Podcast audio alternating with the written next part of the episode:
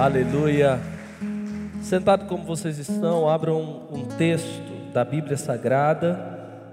Filipenses, capítulo de número 3, versículo de números 12, 13 e 14. Esse é um texto muito belo, muito bonito, muito encorajador. É um texto que nos inspira a sermos melhor como é honesto que o apóstolo Paulo fala a esses irmãos, quanta honestidade, quantas verdades. Em poucas palavras, ele resume uma caminhada cristã, um poder de síntese muito grande, muito bom, para curar aqueles irmãos que estavam ali. Eu quero ministrar isso aqui nessa terça-feira da palavra. Nós estamos dando o start e esse é um texto que fala muito sobre isso. Não que já tenha alcançado, ou que já seja perfeito, mas prossigo para alcançar aquilo para que fui alcançado por Jesus Cristo. Irmãos, não julgo que o tenha alcançado, mas uma coisa eu faço: esquecendo-me das coisas que para trás fica e avançando para as que estão adiante de mim, prossigo para o alvo pelo prêmio da soberana vocação de Deus em Cristo Jesus. Dallas Willard, 1990 escreve para uma revista chamada Christianity Today, falando sobre o triângulo de ouro da formação espiritual dos indivíduos. Primeiro lado do triângulo, segundo Dallas Willard, é aceitar a vida diária, sinceridade nas provações, sabendo de que a vida tem adversidades.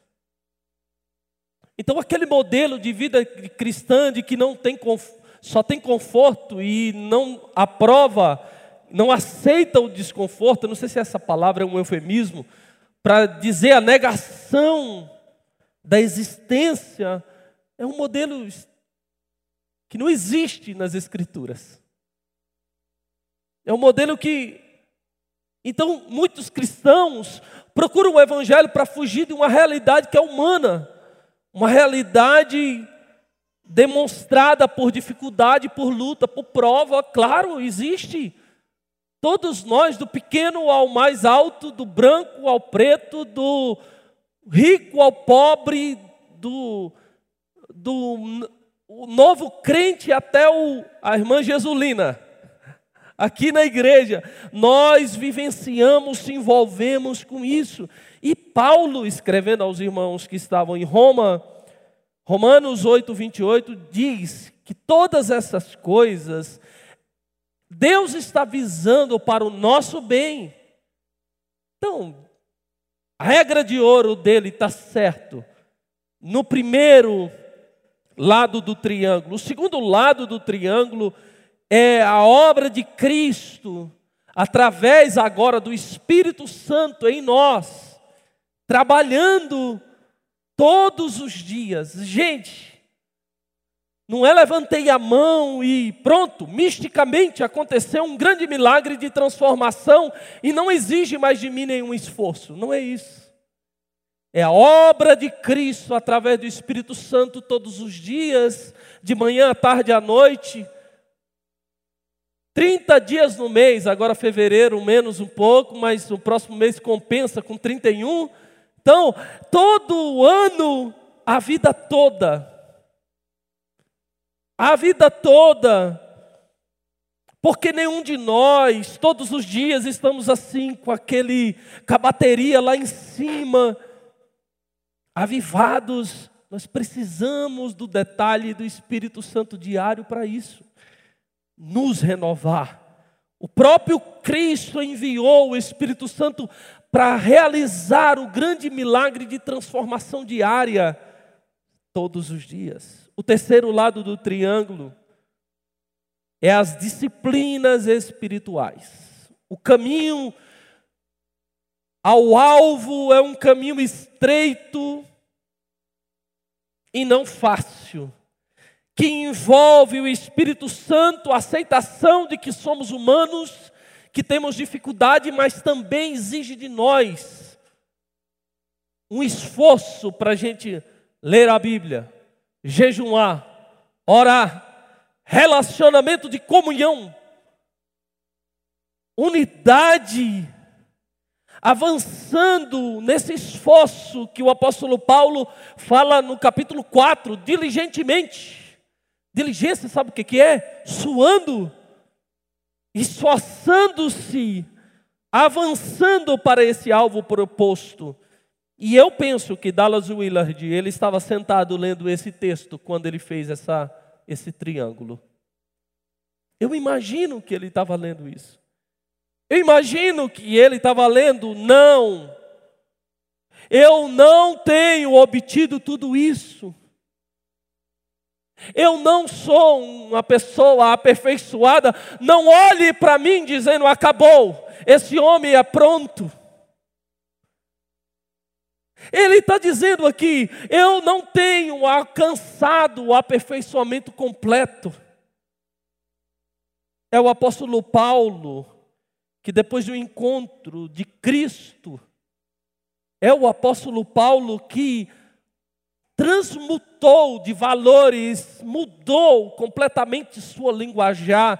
É o apóstolo Paulo que houve uma transformação de mente brutal. É o apóstolo Paulo que agora ele tem uma outra doutrina, de que ele prega coisas maravilhosas, que ele tem uma identidade nova e ele está dizendo isso. Eu não estou satisfeito. Isso aqui é uma insatisfação santa. Não olhem para mim dizendo ele conseguiu. Ele está agora completamente encerrado a obra de Cristo. Não, ele diz: a conversão me reorientou, me colocou em uma nova vida, mudou a nova natureza. Eu sou de uma espécie nova. Eu sou de uma espécie nova da terra. Eu faço parte daqueles que têm uma nova criatura. Mas todos os dias eu preciso melhorar. Todos os dias eu preciso assumir essa natureza e essa busca é incessante. É a graça que faz a mim a você ansiar por uma vida nova todos os dias. É essa vida que a gente não diz agora eu sou perfeito, não. Então eu digo para você a primeira coisa como verdade para você memorizar e levar você levar essa verdade para sua casa precisamos ter uma percepção de que ainda não alcançamos a meta.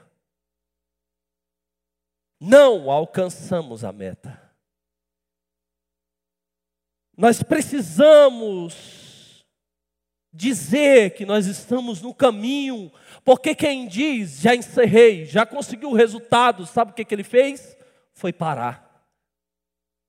Ele não quer melhorar mais. Aquele que diz: para mim eu sou um ótimo pregador, para mim eu sou um ótimo obreiro, excelente pai, eu sou 100% pai, mãe. Ele não tem áreas de melhoramento. Esse é o tipo de coisa de que a vida cristã não admite, porque a vida cristã é seguir melhorando, alcançar mais, querer mais.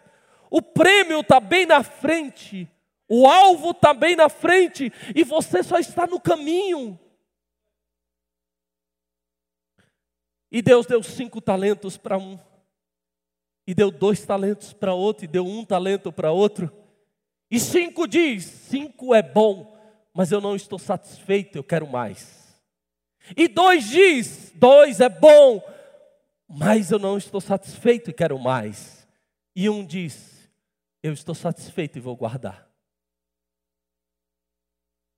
O que Deus confia para nós, como vida cristã, é lutar e prosseguir, conquistar e buscar mais.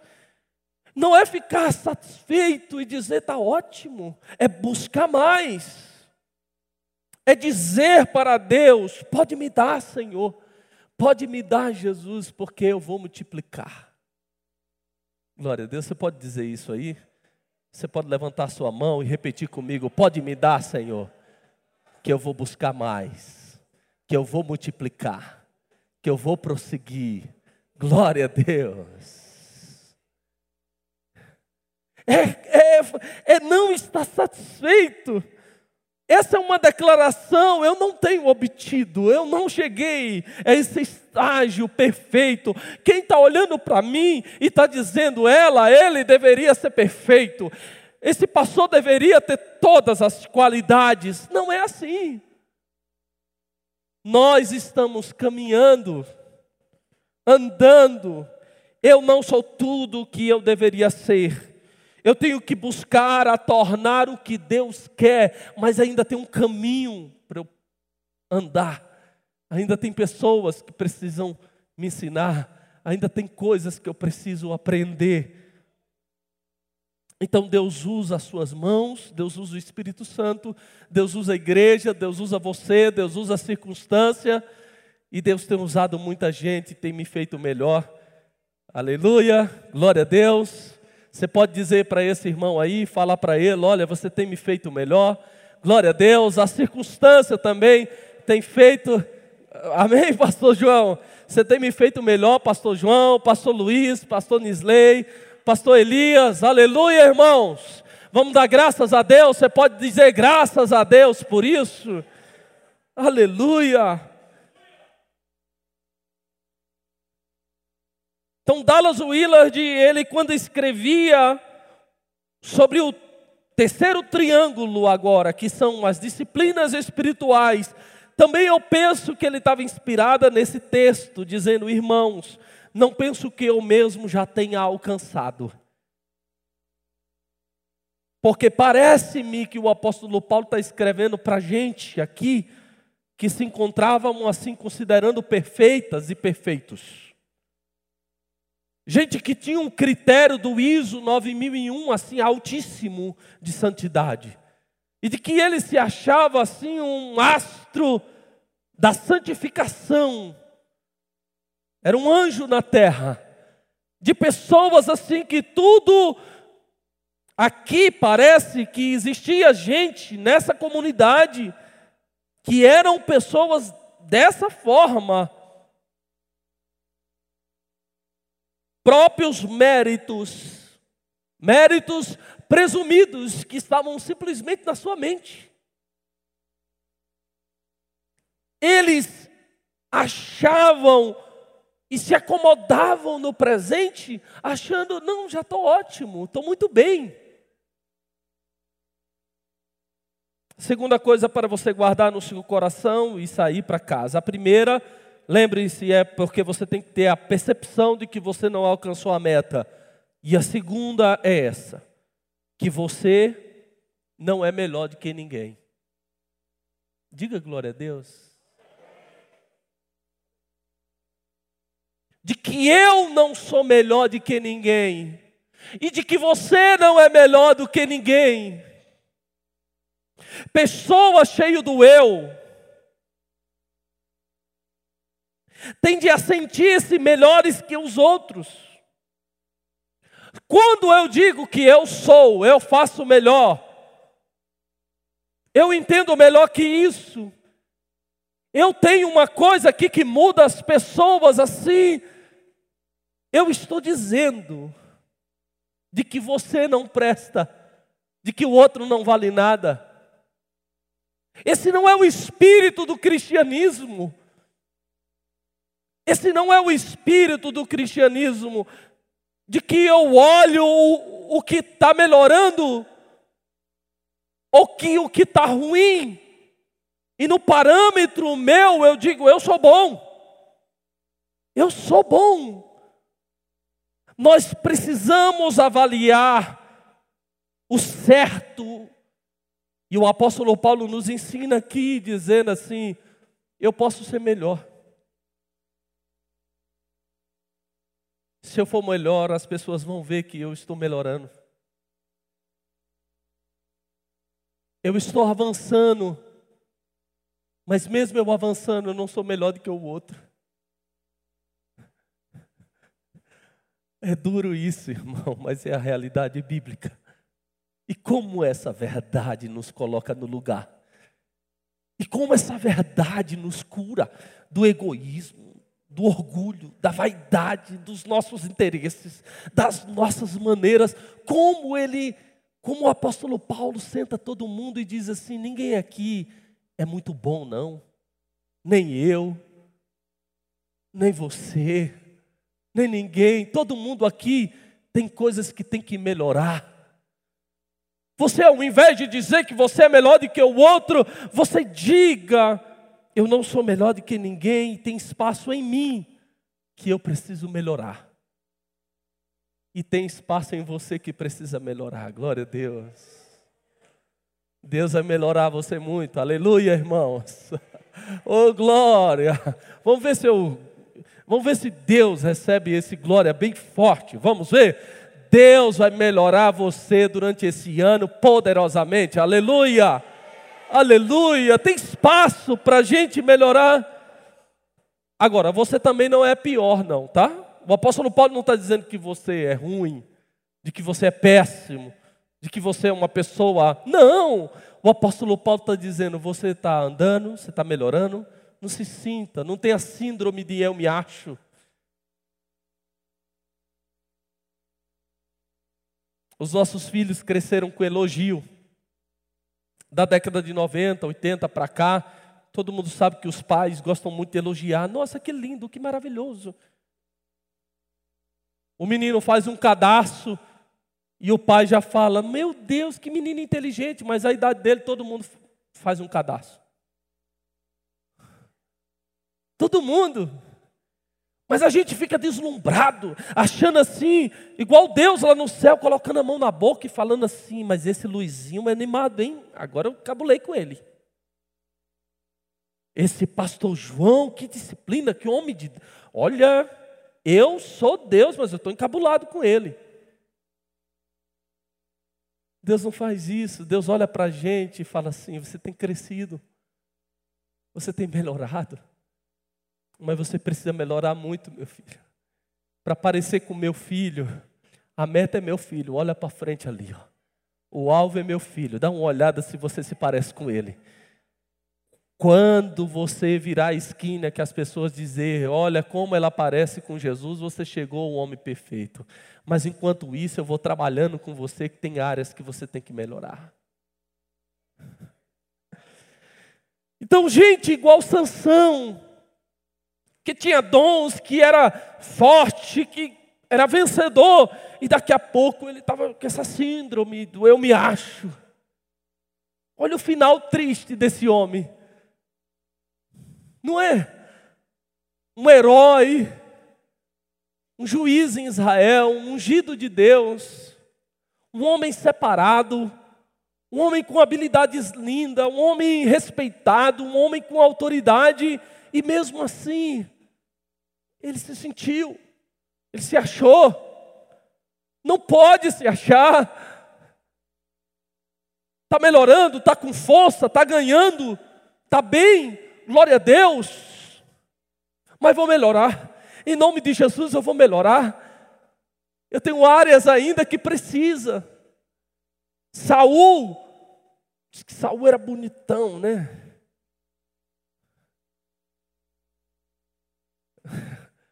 O ministério do Espírito Santo manda os bonitão viajar, é, vigiar, né? José, eu acredito que José era um cara bonitão, porque ele chegou na casa de Potifar e a mulher ficou encantado. A Potifera Não é? Não é? E o ministério do Espírito Santo de vez em quando recomenda: você que se acha bonitão, toma cuidado, que as tentações são maiores. Mas esse sentimento de que ele é alto, de que ele é bonito, de que ele é rei, de que ele pode, daqui a pouco ele pode tudo. Você sabe o que, que ele fez? Ele tentou tomar a autoridade do sacerdote. Não, que eu sou bom demais. Eu sou ótimo demais. Eu posso fazer isso, eu posso fazer aquilo. Não, não pode. E o fim desses dois homens de Deus, de Saul, que foi escolhido pelo povo, e também de Sansão, foi um fim ruim.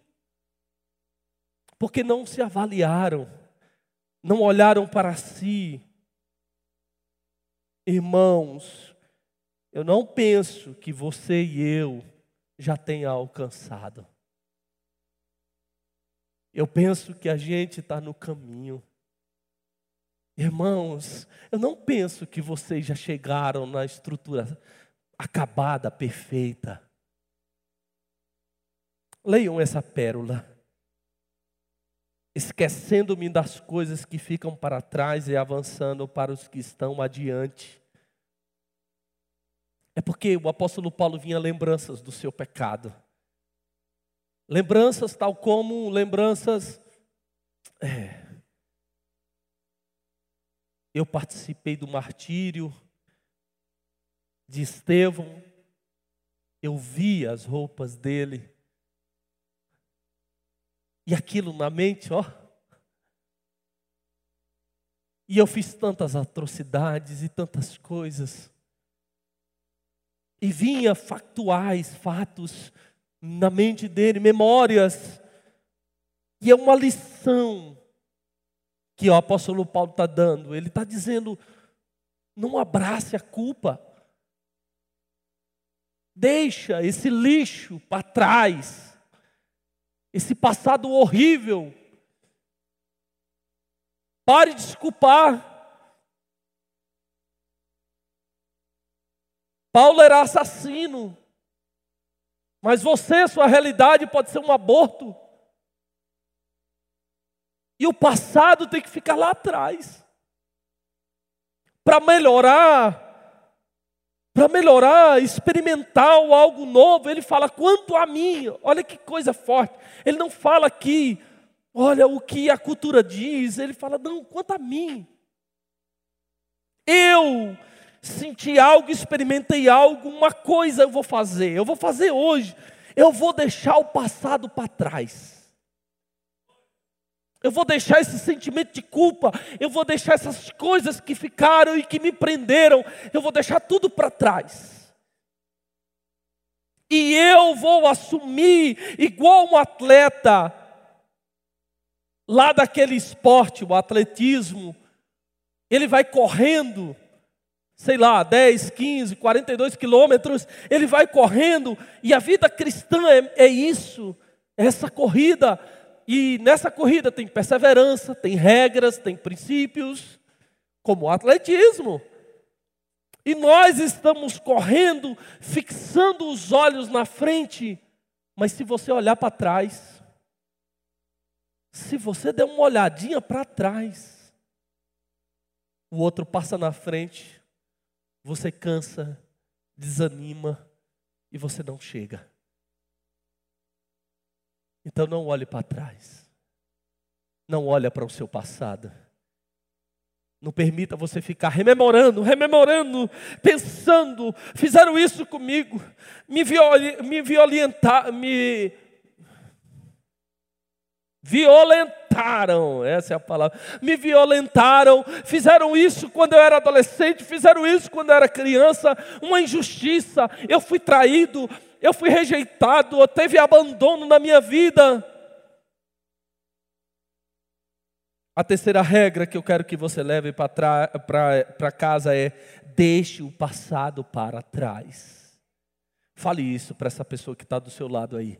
Diga para ele: deixe o passado para trás. Em nome de Jesus, Eu quero profetizar na sua vida hoje aqui que em nome do Senhor Jesus Cristo, Deus está curando hoje o seu coração e a sua mente.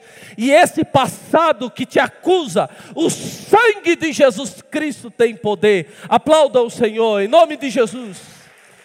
Glória a Deus. O novo de Deus é bom. Eu deixo para trás Isso exige, né, irmãos? Uma disciplina. Igual o atletismo, aqui é uma disciplina. E santificação é um esforço. É um esforço diário. Aqui, se você tiver uma enfermidade, eu vou chamar você aqui na frente, vou orar e Deus vai repreender a enfermidade. Aqui, se você tiver uma angústia, uma tristeza, problema, nós vamos orar. Mas a sua vida cristã, eu tenho que dizer para você, milita. Depende de você, meu irmão. Depende de você, meu irmão. Eu não tenho oração, nem o Luiz, nem o pastor João, uma oração forte, que vai levantar o homem agora, que ele vai ficar crente. Não todos os dias, é a luta diária, em nome de Jesus. Esse é o caminho em direção à satisfação de santidade ao Senhor. Esse é o caminho. Eu gosto desse encerramento. Prossigo para o alvo, a fim de ganhar o prêmio do chamado celestial de Deus em Cristo Jesus. Então Deus desperta novas paixões e a gente abandona as paixões antigas. A paixão nova está lá na frente, lá para o alvo. E a paixão antiga a gente já esquece. Deus está apagando os vícios e trazendo novidade de vida com virtude e bênção lá na frente. Deus está anulando a casta de demônio, de culpa e de passado ruim e trazendo para você uma nova vida. E nisso você vai andando e vai deixando para trás, e vai deixando para trás a ponto de que chega um momento de que aquele passado já não existe mais e de que você começa a viver para Cristo. Olha a ambição do apóstolo Paulo para o alvo, para o prêmio, para a soberana vocação que está em Cristo Jesus. Essa é a ambição de todo crente. Cristo em minha vida. Que alegria! E com essa ambição, porque ele, ele tinha essa ambição, a vida dele tomou um novo curso, um curso diferente. Então Paulo vivia por esse alvo. Ele tinha uma meta, e a meta dele era: todas as demais ambições são subservientes abaixo da minha preciosa ambição, de que é parecer com Jesus, amar a Deus viver com Cristo. E a última, a última regra, a última frase que eu queria que você memorizasse é essa: nunca é tarde demais para você ser transformado. E todos os dias nós devemos ser transformados.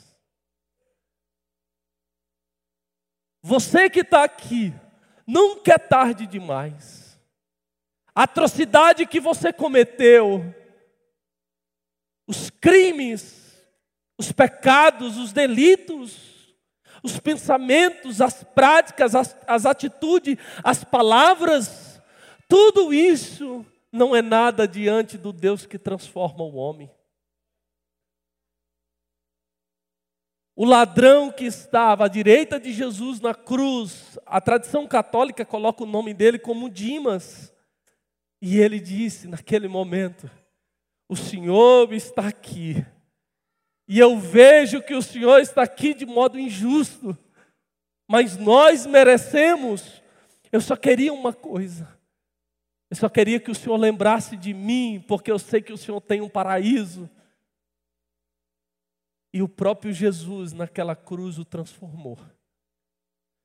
Você pode estar nos últimos dias da sua vida, no começo dele, você pode estar numa situação difícil espiritualmente, você pode estar vivendo frieza espiritual, mas todos os dias você pode pedir a Deus: Senhor, eu sei que o Senhor pode transformar. Eu creio que o Senhor pode transformar a minha vida. E Deus vai transformar a sua vida, em nome de Jesus. Você pode ficar em pé. Lucas, vamos cantar aquela música de novo aqui? Sobe aqui. Erga sua mão para o céu, assim, se entregando a Deus. Glória a Deus. Se entregue ao Senhor. Fala, Senhor, eu quero me entregar a Ti, eu quero me entregar ao Senhor. Diga para Deus aí onde você está. Abra sua boca agora em oração. Diga: Eu quero ser transformado, eu quero ser melhor. Eu quero sim passar, ó Deus, a níveis melhores, avançando em Ti, ó Pai.